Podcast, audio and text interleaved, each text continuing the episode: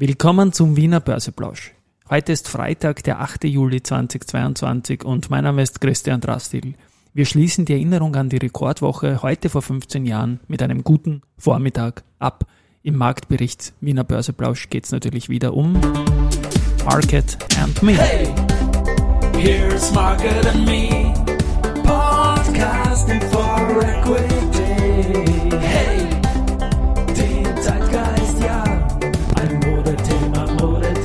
Ja, die Börse als Modethema und die Juli-Folgen des Wiener Börseplausch sind präsentiert von Wiener Berger und Bank 99.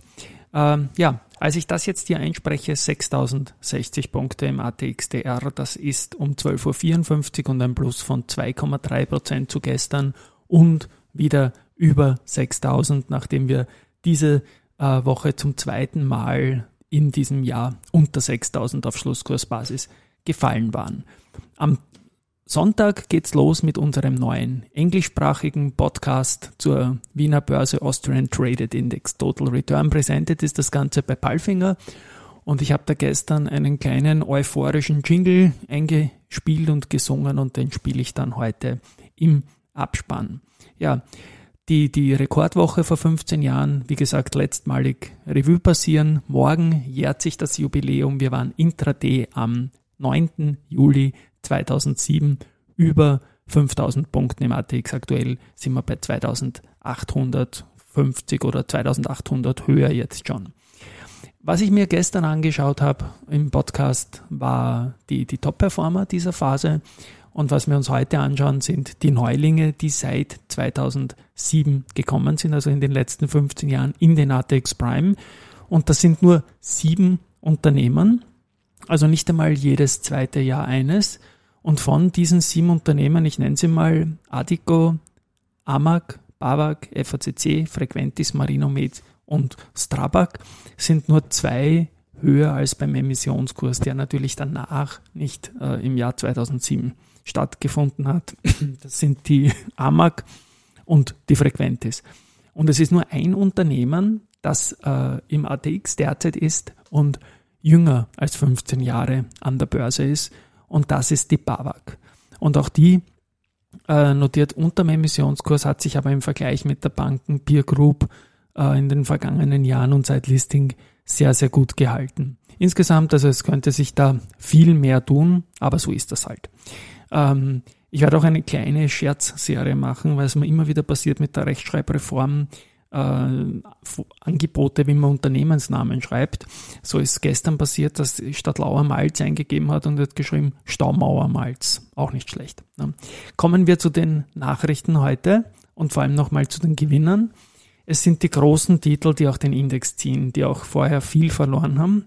Die OMV liegt mit 5,6 Prozent im Plus. Da ist auch eine kleine Nachricht gekommen im Trading Update äh, was den Schadensfall in Schwächert betrifft, äh, Betriebsunterbrechungsversicherung, Wartefrist 60 Tage. Man hofft jetzt ähm, auf einen äh, großen Erlös, weil der Selbstbehalt beträgt 40 Millionen Dollar, aber der Schaden ist uns insgesamt 200 Millionen Dollar und die Auswirkungen allein im Juni sind 90 Millionen Euro. Der Schaden ist auch in Euro, aber das ist eh nahe der Parität. Ist jetzt falsch, aber nicht sehr falsch. Weiters haben wir auf der Gewinnerseite heute die erste Gruppe und die RBI, die beiden Großbanken, die zuletzt viel verloren haben. Ähm, News, die Unica Insurance Group hat auch einen Wertminderungsbedarf und zwar auf russische Anleihen. Die haben das jetzt angeschaut und 127 Millionen Euro festgestellt. Äh, die Aktie ist trotzdem leicht im Plus heute, weil es insgesamt auch ein guter Tag ist, aber die Nachricht ist jetzt offenbar nicht so shocking. Ähm, Wiener Berger ändert das Aktienrückkaufprogramm und erhöht das noch einmal um, um 2,4 Millionen Aktien auf 8,8 Millionen Aktien. Die, die Preisspanne, zu der man kaufen kann, ist 1,0 bis 32,5. Aktuell äh, ist die Aktie wieder über 20 und heute 3,49 Prozent im Plus auf diese Nachricht hin. Äh, Raiffeisen auch unter den großen Gewinnern heute mit 4,43 Prozent plus. Da gab es die News, dass der bulgarische Verkauf der Raiffeisenbank Bulgaria ERD an die KPC Bank erfolgreich abgeschlossen wurde. Und das soll natürlich die Kapitalausstattung der RBI weiter stärken und das Wachstum in ausgewählten Märkten verwendet werden. Pending ist natürlich immer noch die Russland-Geschichte. Dann der Fondsmanager Alois Wögerbauer äh, rät zum österreichischen Aktienmarkt für Strategen jetzt momentan. Es gibt Unternehmen, die seiner Meinung nach ausgezeichnete Managementqualität und überzeugende Mehrjahres Mehrjahrespläne haben. Da nennt er AT&S, Meyer Mellenhof, Lenzing, Andritz, Wienerberger oder Pira Mobility.